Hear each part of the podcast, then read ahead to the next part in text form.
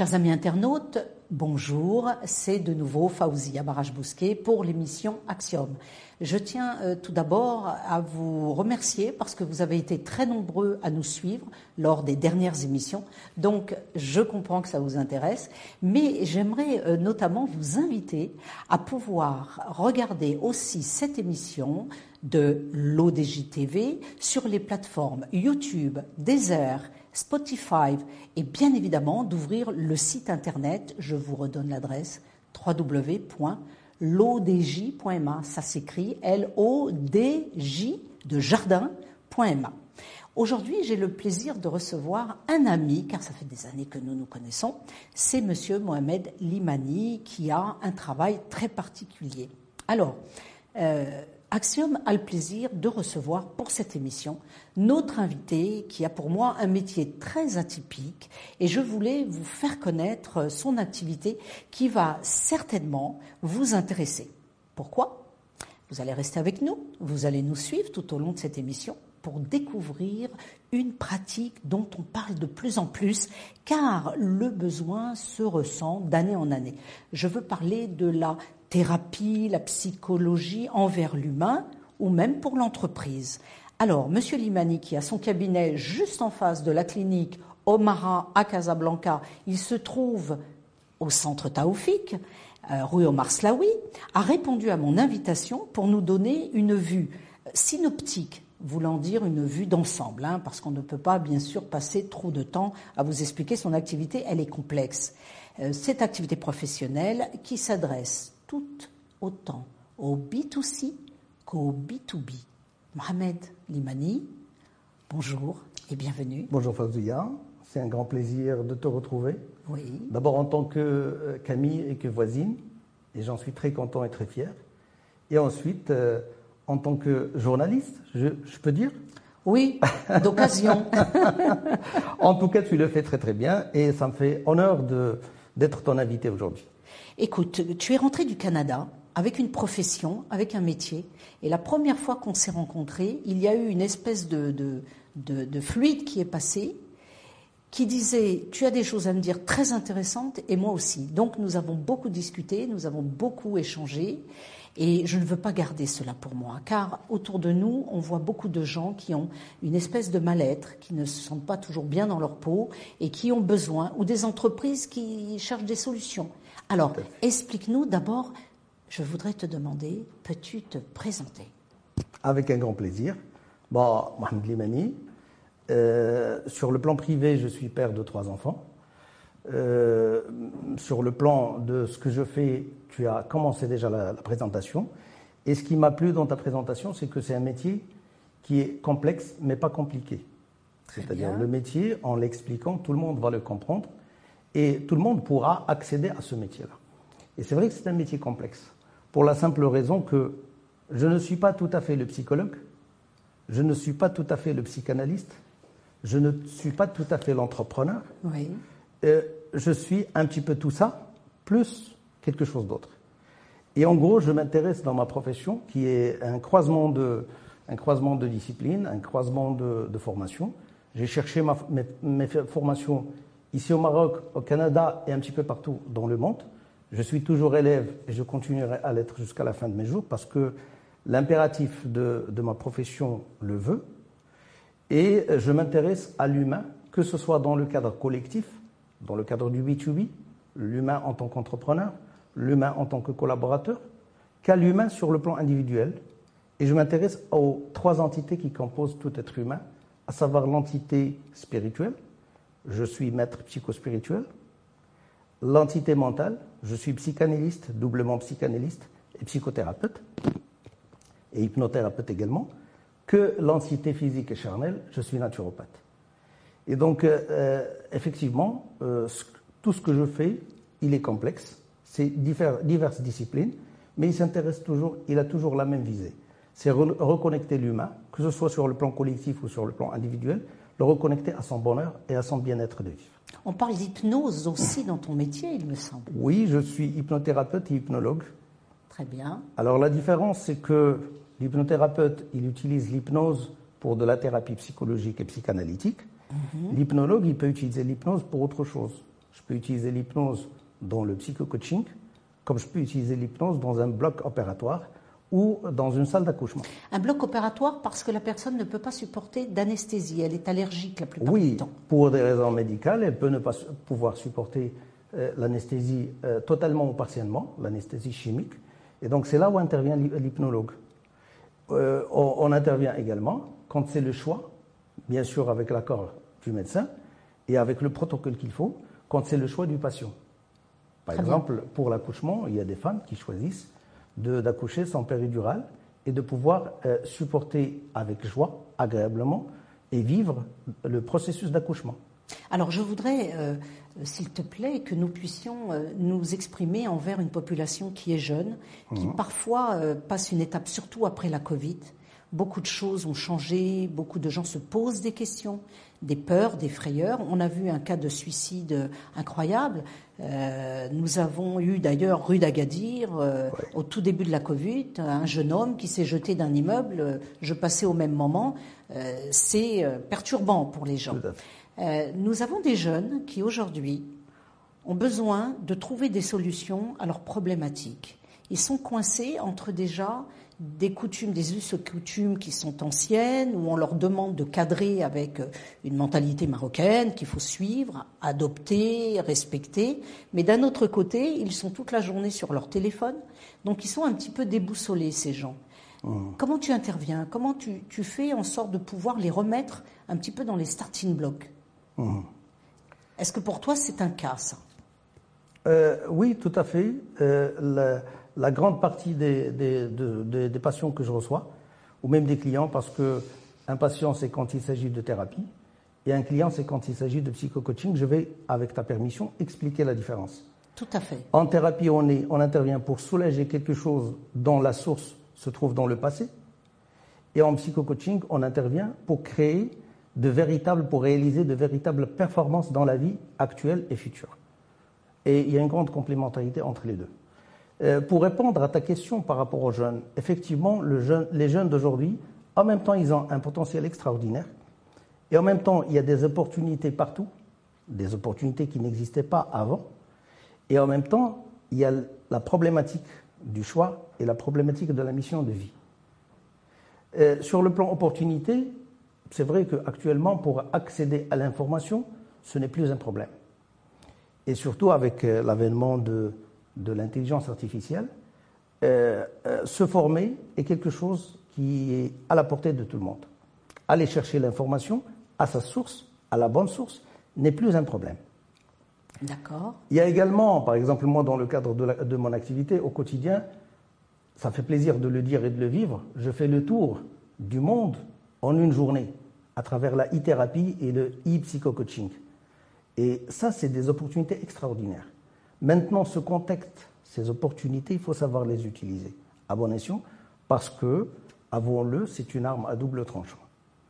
On peut se perdre dans l'univers infini de l'information comme on peut naviguer dans l'univers infini et pouvoir se ressourcer et pouvoir utiliser ça dans son quotidien pour pouvoir transcender et s'améliorer. Et c'est là où j'interviens. Et c'est vrai que les conditions actuelles, qui offrent, comme j'ai dit, des, opportunités extraordinaires qui n'étaient pas possibles avant, ils offrent également, les, gens, les, jeunes risquent de se perdre. Et en se perdant, il est tout à fait normal que quand on se perd, il y a l'anxiété qui, commence à s'installer, il y a les anticipations négatives par rapport à l'avenir, et quand on se, sent perdu, on, on croit à tort qu'on est vraiment perdu. Et c'est à ce moment-là que la plupart des jeunes que je reçois dans mon cabinet ou en distanciel, j'essaie de les reconnecter naturellement à leur chemin et à leur mission de vie. Chaque personne, chaque être humain mhm. est missionné et chacun a une mission de vie qui lui est propre. Nous ne sommes pas là par hasard. Nous sommes là parce que nous avons une mission. Et nous sommes équipés pour réussir cette mission. C'est ce que les jeunes doivent comprendre. Il faut aussi qu'ils comprennent que parfois, surtout les parents, on appuie sur le, cas des parents qui euh, constatent l'échec scolaire ou l'échec de l'enfant euh, et qui n'arrivent pas à trouver de solution. Tout à fait. Euh, parfois, c'est que l'enfant est mal orienté, n'est pas orienté vers une profession qui l'intéresse. Parfois, il souffre, il souffre d'un trouble qu'il a eu dans son enfance, ce qui fait que toi, tu peux intervenir. Et j'invite d'ailleurs les parents de ces jeunes, de ces étudiants ou de ces jeunes, de pouvoir te contacter ou contacter des gens qui ont la même profession que la mhm. tienne, de manière à pouvoir trouver. Parce que ces gens-là sont un petit peu dans l'angoisse. Ils ne savent pas pourquoi. On a eu des cas euh, de jeunes qui se sont suicidés et les parents n'ont pas compris pourquoi. Et quand on parle avec eux, et dans le cadre de l'association Maghreb Secours, que tu connais bien, puisque nous avons déjà travaillé en partenariat, on a trouvé des gens qui étaient étonnés de voir qu'ils avaient perdu un enfant en disant mais il avait tout. On est euh, aisé, il a son téléphone, il a sa voiture, il a... mais euh, chercher la cause, ça, ils n'arrivent pas à mettre le doigt. Aujourd'hui, je pense que les gens doivent prendre conscience qu'il y a des solutions, qu'elles appartiennent aux psychologues ou aux thérapeutes ou aux personnes qui, comme toi, encadrent, orientent et que des solutions existent. Euh, je vois aussi le cas des fois de, jeunes. J'ai eu le cas autour de moi d'une jeune fille qui a failli mourir dans un, dans un accident de voiture. Mmh. Donc, euh, bon, euh, tout va bien, elle étudie bien, tout va bien, mais elle te dit, depuis mon accident, je suis insomniaque, je me réveille, j'ai des flashs, etc. Et conseiller à ses parents de la faire suivre en thérapie, euh, c'est important parce que dans quelques années va ressurgir cette douleur qui peut lui créer des angoisses et elle peut perdre pied. Tout à fait. Et c'est ça le problème. Alors maintenant, on va, on va parler un petit peu de, on va faire une petite vue un petit peu euh, synoptique de, du B2B, c'est-à-dire qu'est-ce que tu amènes dans l'entreprise. Hein? Mmh. Alors, la, psychologie entrepreneuriale nous apprend que euh, ce qui se, le plus important, c'est ce qui se passe dans la tête des gens qui travaillent dans l'entreprise. L'entreprise est un lieu de vie. Et en tant que tel, la vie doit être agréable au sein de l'entreprise. Je sais que, je le sais en tant qu'entrepreneur, je suis présent, j'ai toujours été présent sur un certain nombre de secteurs en dehors de ce que je fais au quotidien. Et donc je comprends, euh, je chausse les mocassins de l'entrepreneur il a un souci de rentabilité. Maintenant, ce souci de rentabilité, nous avons tous appris quelque part, il y a très longtemps, qu'il faut y aller en forçant les gens par des objectifs clairs, smart, d'accord? Et il s'avère que ces objectifs créent de la pression beaucoup plus qu'autre chose. Tu sais, je vais, je vais partager euh, quelque chose, si tu permets, Fouzia, avec toi. Euh, euh, j'ai été appelé à intervenir pour remettre sur pied une équipe de commerciaux pour le compte d'une entreprise dans le cadre du B2B, dans le cadre du business coaching. Attention, j'ouvre une parenthèse. Mhm. Je connais bien le métier de commercial. Je l'ai pratiqué pour savoir que le commercial, il a la pression de l'objectif. Mais attention, un commercial, n'oubliez jamais qu'un commercial, c'est une personne qui est très sensible, qui est souvent seule dans sa voiture toute la journée, mhm. qui doit convaincre sans arrêt des clients qu'il va rencontrer, le commercial doit faire un effort incroyable pour pouvoir convaincre la personne qu'il a en face de lui. Donc c'est un être extrêmement sensible et qui passe par des phases qui sont compliquées. Euh, les objectifs, euh, le fait d'être seul, le fait de devoir convaincre, de se remettre en question, de euh, d'essayer d'actualiser ses informations. Voilà ce qu'est un commercial. Alors je ferme la parenthèse et je te redonne la parole. Alors merci Fauzia, tout ce que tu as dit c'est vrai, mais il y a un autre côté. Ce commercial, c'est un être humain. Bien sûr. Il a une famille, peut-être, mhm. ou là, il appartient à une famille. Il a des ambitions, ses propres ambitions, qui ne sont pas tout, le temps en accord avec les ambitions de son entreprise. Et c'est là où le bas blesse, c'est là où j'interviens. Mhm. Euh, pour continuer sur l'exemple, je préfère parler d'un exemple concret. Et à partir de cet exemple-là, je vais essayer de répondre à ta question et à tout le questionnement que se posent nos chers auditeurs. Et la première chose que j'ai demandé au top management de cette entreprise, j'ai dit on va faire un deal. Je m'engage sur un résultat, à condition que vous m'autorisiez à libérer tous ces commerciaux de tout ce qu'ils ont comme contrainte et comme objectif commercial. Au départ, le, top management, ça fait l'amour, parce que je comprends, c'est tout à fait normal pour un chef d'entreprise mais par la suite, il a, il a, été, il a eu l'intelligence de, de, de, de, de me permettre de vivre cette De te faire confiance. De me faire confiance. Voilà. Et c'est c'est pas évident. C'est-à-dire, moi, je, je comprends sa réticence. C'est pas évident. Et en fin de compte, la première chose euh, à laquelle, euh, euh, sur laquelle on s'est mis d'accord avec l'équipe que je devais reformer, c'est qu'il n'y a plus de contraintes. Il n'y a plus d'objectifs, il n'y a plus d'objectifs SMART. On ne travaille plus pour le compte de l'entreprise. On, est- on a des ambitions qui sont beaucoup plus grandes que ça. Et j'ai essayé de trouver un, un- un croisement d'intérêts avec les propres objectifs personnels, les missions de vie de chaque personne et les objectifs de l'entreprise et les objectifs, bien sûr, qui sont beaucoup plus grands sur le plan de l'impact humain qu'on peut avoir. C'est-à-dire qu'un commercial qui comprend d'abord et qui intègre dans son système de valeurs qu'il est en train d'impacter positivement l'humanité, c'est quelqu'un qui va pouvoir se lever de bonne heure, qui va pouvoir se coucher de bonne heure, euh, se coucher tôt et se lever tôt, et qui va pouvoir tenir le coup pendant toute une journée de travail. Je voudrais te, poser euh, une question. Est-ce que tu as senti que bien souvent, euh, le commercial, c'est le vendeur? Et chez les Grecs, le dieu des voleurs était le dieu des vendeurs.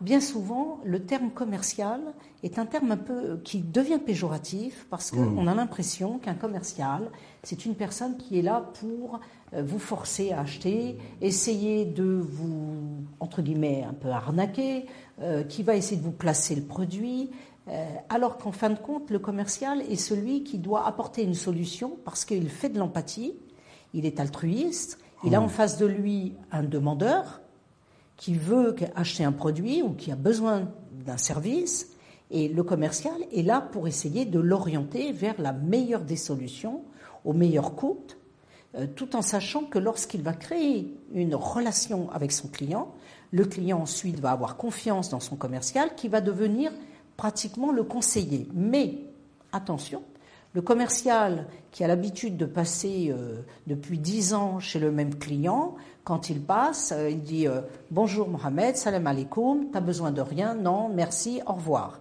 Donc c'est aussi un peu à double tranchant. Le commercial qui est renvoyé par la porte et qui rentre par la fenêtre, cette époque est un peu terminée. Aujourd'hui, on a besoin de commerciaux qui soient capables de pouvoir faire de l'empathie et avoir une idée de je vais vendre, je dois vendre, mais avant toute chose, je dois comprendre ce dont a besoin la personne que j'ai en face de moi. Est-ce que c'est comme ça que tu conçois aussi la relation euh, commerciale-client Tout à fait. C'est d'abord une, une- une- une relation de collaboration. On va élaborer quelque chose ensemble.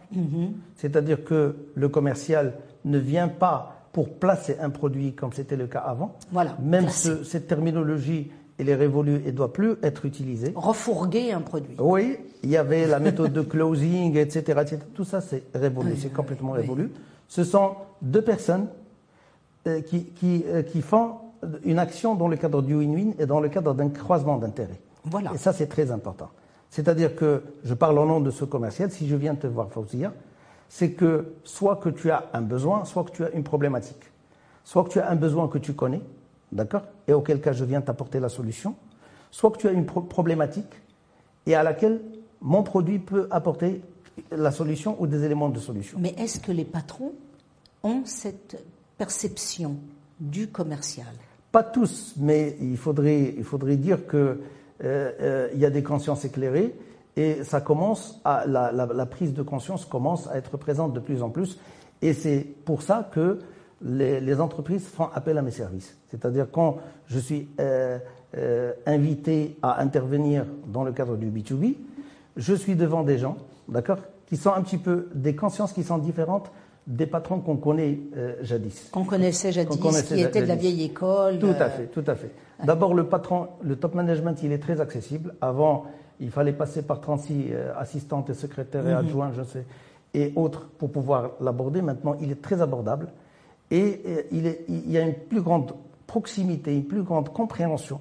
Tu sais, dans un langage militaire, on dit que le bon général, c'est celui qui reste à une distance très proche de ses soldats et de ses hommes de, de troupes, tout en gardant la distance euh, qu'il faut pour, euh, pour, pour garder le, respect qu'il faut.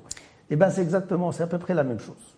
D'ailleurs, toute la terminologie marketing et commerciale est empruntée de la terminologie militaire. D'accord Ah oui, Oui. même, euh, même la- la- la- le langage commercial. Tout à fait. Euh, la pénétration de marché, Tout à euh, il y a le poulailler hein, qui représente les clients. Bref, c'est un petit peu. Aujourd'hui, on change. Hmm. Aujourd'hui, on, on- aujourd'hui, change. on est en train de nous éloigner de ça.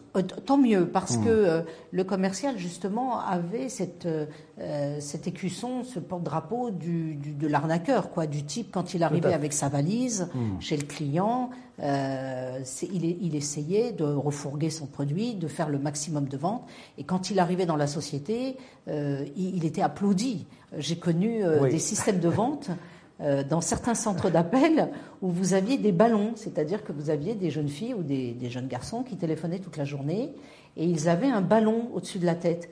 Et quand ils avaient réussi à refourguer quelque chose, le chef arrivait, il claquait le ballon et il y avait un bonbon qui tombait sur la table. C'est humiliant. Je veux dire, c'est humiliant. C'est C'est humiliant euh, sur tous les plans. C'est humiliant pour, euh, pour, euh, pour ce chef qui n'a pas trouvé le, le, le grand spectre, le large spectre de motivation qui existe sur le plan de la psychologie entrepreneuriale et de la psychologie de travail. Et c'est humiliant pour ce client parce qu'on l'a amené à une défaite. Et c'est humiliant pour ce commercial qui a placé. Le commercial ne place pas. Le commercial accompagne. Le commercial conseille Oui, il oriente, oui. oriente. Et avant, on disait, pour applaudir les, les- les exploits d'un commercial, qu'il arrivait à vendre un peigne et un chauve. J'ai toujours dit qu'un chauve n'a pas besoin de peigne. Et donc, on ne vend pas de peigne et un chauve. D'accord? Et on ne crée pas de besoin. On répond à des problématiques. Et à partir du moment où ce mindset, parce qu'il y a deux choses qu'il faut changer dans la vie si on veut changer.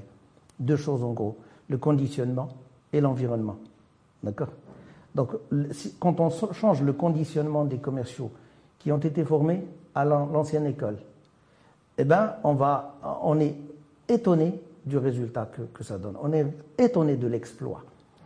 Un client qui vient, qui achète ton produit pour la première fois, moi je l'appelle pas, je le qualifie pas de client. C'est un simple acheteur. Parce qu'il peut, il, il- il t'a fait confiance. Il faut le fidéliser, bien Il t'a fait confiance. Mais, mais c'est un simple acheteur. Et c'est un acheteur dangereux. C'est comme le soldat blessé. C'est un acheteur dangereux. Pourquoi? Parce que s'il est déçu, c'est ta réputation en tant que personne et celle de ton entreprise et celle de la marque que tu représentes qui est en jeu. Tu sais ce qu'on dit? Un client satisfait le dit à trois personnes. Un client insatisfait le dit à la terre entière. Oui, à tout le monde. Le dit à tout le monde. Oui. Mais attention, est-ce que tu as inclus dans euh, tes analyses le fait, et je le dis depuis des années, et je commence à le voir, qu'on a une, particularité, c'est-à-dire on a beaucoup de Marocains, surtout de jeunes Marocains, qui vivaient à l'étranger, comme toi, qui étais au Canada, et qui ont décidé de rentrer, vu les événements européens, vu ce qui se passe, hein, parce qu'il y a une crise et elle est là, elle est présente. Et ils ont décidé de rentrer, d'investir le marché marocain, en se disant, bah, on a quand même l'appartement de papa et maman qui est libre, on a des palmiers, on a la corniche, euh, on a le même semaine le matin. euh, pourquoi est-ce qu'on reste à Paris? On peut. Et je vois énormément, et je reçois de jeunes Oui. étudiants même qui sont nés euh, en France, en face de la ville, et, et- et pour moi, euh, je le sentais. Donc nous avons la génération des commerciaux, vendeurs, euh, prospecteurs euh, marocains de l'ancienne école, qui vont vite se faire dépasser par toute cette nouvelle, euh, ce nouveau ferment, Khmira, qui arrive d'Europe, hein, pas simplement de France, mais aussi des États-Unis ou d'ailleurs. Il y a une réémigration de gens qui se disent, après les efforts de Sa Majesté le Roi, qui depuis euh, son accession au glorieux trône alaouite euh, en 2019 a pu changer le Maroc, c'est un pays qui commence à devenir attractif. En tout, cas, euh, moi je le sais depuis 20 ans. Alors, je ne me suis pas trompée. Mais euh, il faudrait quand même expliquer à ces chefs d'entreprise que s'ils veulent de bons résultats, s'ils veulent tenir, il va peut-être falloir compter avec des gens comme toi qui ont un certain métier, une certaine spécificité qui est nécessaire. Alors, c'est vrai que on fait une vue un peu synoptique, euh, un peu de tout ça, mais euh, si les personnes sont intéressées par le fait soit euh, pour des cas particuliers ou soit pour des entreprises, euh, bah, il faut qu'elles aillent consulter soit des personnes de ton acabit, soit directement aller voir Monsieur Limani, au centre Limani. Vous avez toutes ces coordonnées sur Internet. Et là, euh, c'est fantastique parce que tu amènes justement des solutions. Pourquoi ce métier? Depuis quand ce métier? Choisi au Canada Choisi déjà dans ta jeunesse? Qu'est-ce qui t'a amené? Je voudrais qu'on parle un peu de toi. Qu'est-ce qui t'a amené vers ce métier? Qu'est-ce qui t'a intéressé? Hmm. Alors, je vais commencer par la fin pour revenir et parler un petit peu de moi. Oui. Euh, ce métier, je ne le considère pas uniquement un métier ou un gagne-pain. Mhm. Je le considère comme une mission de vie. Très bien. Je garde toujours dans ma bibliothèque, je garde jalousement un ouvrage qui est un petit peu délabré, qui est le premier ouvrage que j'avais lu. C'est un ouvrage de psychanalyse de Freud, que je qualifie de mon ami Freud, parce que je mhm. continue à lire ses ouvrages et à les relire. Je crois que je devais avoir quelque chose comme 11-12 ans. Et c'était un livre comme ça. Euh, si ma mémoire est bonne, il s'intitule Les prodigieuses victoires de la psychologie moderne. D'accord? Et je l'ai lu en, entier. Et c'est là où j'ai commencé à m'intéresser à la psyché humaine et à l'être humain dans sa globalité. Euh, euh, mais j'avais un parcours scientifique, donc j'ai eu mon bac comme tout le monde. J'ai passé mon concours de Non, pas comme tout le monde, et c'est pas une obligation. Hein. On peut faire même sans bac. Hein. Oui, oui. On n'est pas obligé d'avoir le bac. Hein. Tout à fait, tout à fait, tout à faire des tas de métiers sans avoir le bac. Oui, oui. On peut faire, on peut faire beaucoup de métiers, inspecteur oui, métier, en allant chercher la compétence, et j'y arrive. Voilà, le bac n'est pas une, n'est pas une victoire. C'est pas une victoire, c'est vrai. D'ailleurs, il y a le bac à sardines et le bac à linge. c'est vrai. le bac à sardines. Mais vous savez qu'aujourd'hui, c'est quand même, euh, on, on souhaite, bah, enfin, en fait, la commémoration, c'est la commémoration du 21e euh, euh, anniversaire du décès de Pierre Bourdieu, qui était un mmh. grand psychologue. C'est lui, d'ailleurs, quand vous dites euh, les goûts et les couleurs ne se discutent pas, c'est de Pierre Bourdieu. Donc c'était un maître. D'accord. Alors je t'ai coupé, excuse-moi. Mmh. Avec plaisir. On reprend notre défilé. Ça, ça me fait plaisir de rendre hommage à Pierre également. Oui. Et je confirme ce qu'il a dit parce qu'il y a une partie de la personnalité qui est le tempérament qui est psychogénétique et qu'il faut prendre en considération. Je saute sur l'occasion, avec ta permission bien sûr, pour parler de quelque chose de très très important. Pour, parler de. Dans, dans, le processus éducatif, on essaie de changer le tempérament. On n'essaie pas de faire avec. Il y a le tempérament, il y a le caractère. Le caractère, c'est la partie acquise. Le tempérament, c'est quelque chose de psychogénétique qu'il faut respecter, il faut faire avec. Un, un enfant hyperactif, c'est pas mauvais d'avoir un enfant hyperactif, d'accord? Mm-hmm. Il faudrait l'orienter vers des études, vers des métiers, vers des activités, vers une vie qui supporte son, hyperactivité. D'accord? Mais on ne peut pas lui tordre le cou alors qu'il est en train d'exprimer quelque chose qui est psychogénétique. Tu me parles de Benzema, qui joue très bien au football, ben oui, ou de Zinedine Zidane, ou même de, footballeurs marocains. Oui, oui, euh, de grands artistes. De grands artistes euh, qui sont dynamiques. Oui, oui, euh. très dynamiques, de très très grands artistes qui, qui sont clairement des hyperactifs. Et l'hyperactivité a été un grand avantage pour eux.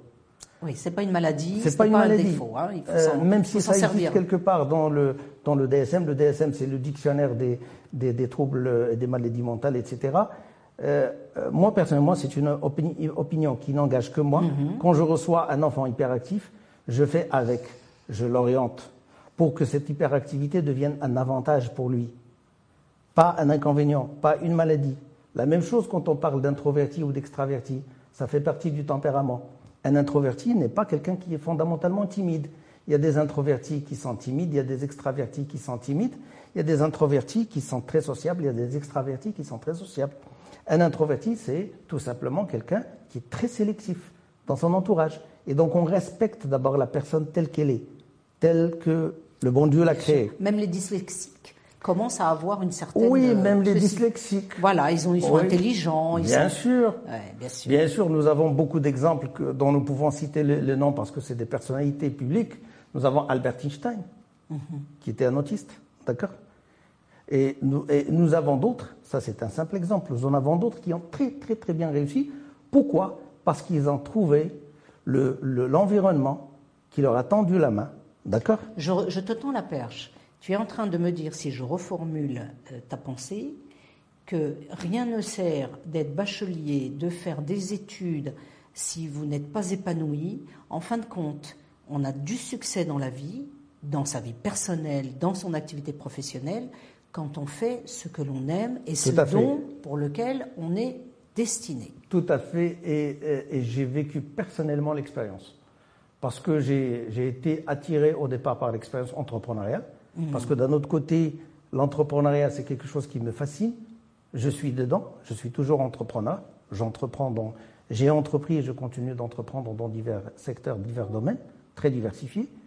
Et au départ, j'ai été attiré parce que c'était à la mode les business schools, etc. Et donc j'ai intégré une business school. Mm. Et j'ai créé des entreprises dans le domaine des services financiers, dans le domaine euh, artisanal, dans le domaine de la formation, dans le domaine industriel. Tu es un nomade business, quoi. Oui, tout à fait. un serial entrepreneur, si on peut dire. Et j'ai adoré ça, mais je me suis retrouvé euh, en train d'être très, très attiré par les, les, entreprises ou les métiers ou les secteurs où la, la, ressource humaine est présente. Et donc, euh, je me suis orienté vers le développement de la ressource humaine.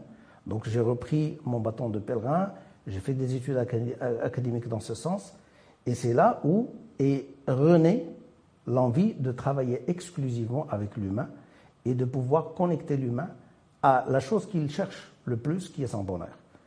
Et donc, je me suis mis dans euh, des études académiques sur la psychologie, la psychanalyse, la psyché humaine, et je me suis rendu compte, en fin de compte, que l'approche devait être beaucoup plus holistique que ça.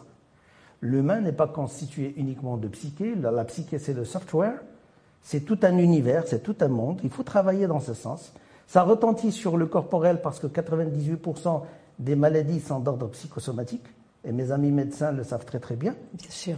Et donc il faudrait également euh, travailler sur la partie charnelle, sur la partie corporelle, mais il y a une dimension très très importante qui est porteuse à mon sens de la mission de vie, qui est la dimension spirituelle. Mon cher Mohamed, euh, c'est intéressant.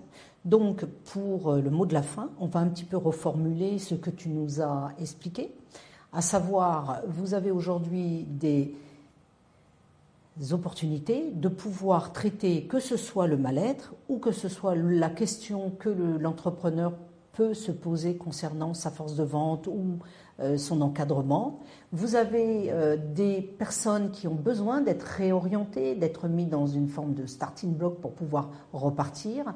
Vous avez des spécialistes comme M. Limani qui sont là pour décrypter, analyser, orienter, encadrer, vous donner des solutions. C'est un métier euh, passionnant. Quel sera le mot de la fin, mon cher Mohamed? Qu'est-ce que tu peux nous dire? Euh, La plupart du temps, euh, j'ai du mal à me définir professionnellement quand je suis avec des, gens comme toi, comme mes amis. Donc je me définis d'une manière très simple. Je suis là pour reconnecter la personne à son bonheur de vie, à son bien-être de vie sur tous les plans et à sa richesse. Parce que tout le monde, dans cette vie, a le droit d'être heureux et a le, droit à l'abondance. Donc c'est ça en gros euh, mon métier et c'est ça en gros le service que je présente dans le cadre de l'Imani Center, que ce soit aux particuliers ou aux entreprises. Chers amis internautes euh, et spectateurs de l'ODJ TV, euh, vous avez pu avoir un aperçu, hein, un, un, aperçu de l'activité du centre Limani de M. Mohamed Limani, de savoir que vous pouvez trouver des solutions à vos problématiques, je vous donne rendez-vous pour une prochaine émission où nous avons euh, un jeune coach euh, physique euh, qui va nous expliquer quel est son métier et comment il le pratique. Mais surtout, il va, cette émission va suivre l'émission de M. Limani, car si M. Limani s'occupe de l'âme, eh bien Hamza s'occupe du corps. Et je pense que c'est un beau mélange, c'est un beau mariage. Il faut s'occuper de l'âme, Mhm. Mais il faut aussi s'occuper du corps, c'est important. Tout à fait, parfait. En tout cas, je te remercie beaucoup pour euh, cette euh, explication. C'est un focus extraordinaire, c'est un nouveau métier. Euh, je vous donne rendez-vous pour une prochaine émission. Donc, vous pouvez aller sur le site web de Maghreb Secours, de notre association, dont je suis la présidente fondatrice, www.maghreb-du6 secours.com. Vous pouvez télécharger l'application Carab qui est toujours en mouvement. D'ailleurs, nous attendons vos commentaires. Vous pouvez euh, nous euh, préciser des suggestions, ça nous fera très plaisir. Et nous le disons toujours, tous ensemble, pour un Maroc, un Maghreb, dans une Afrique solidaire, Merci beaucoup, Mohamed.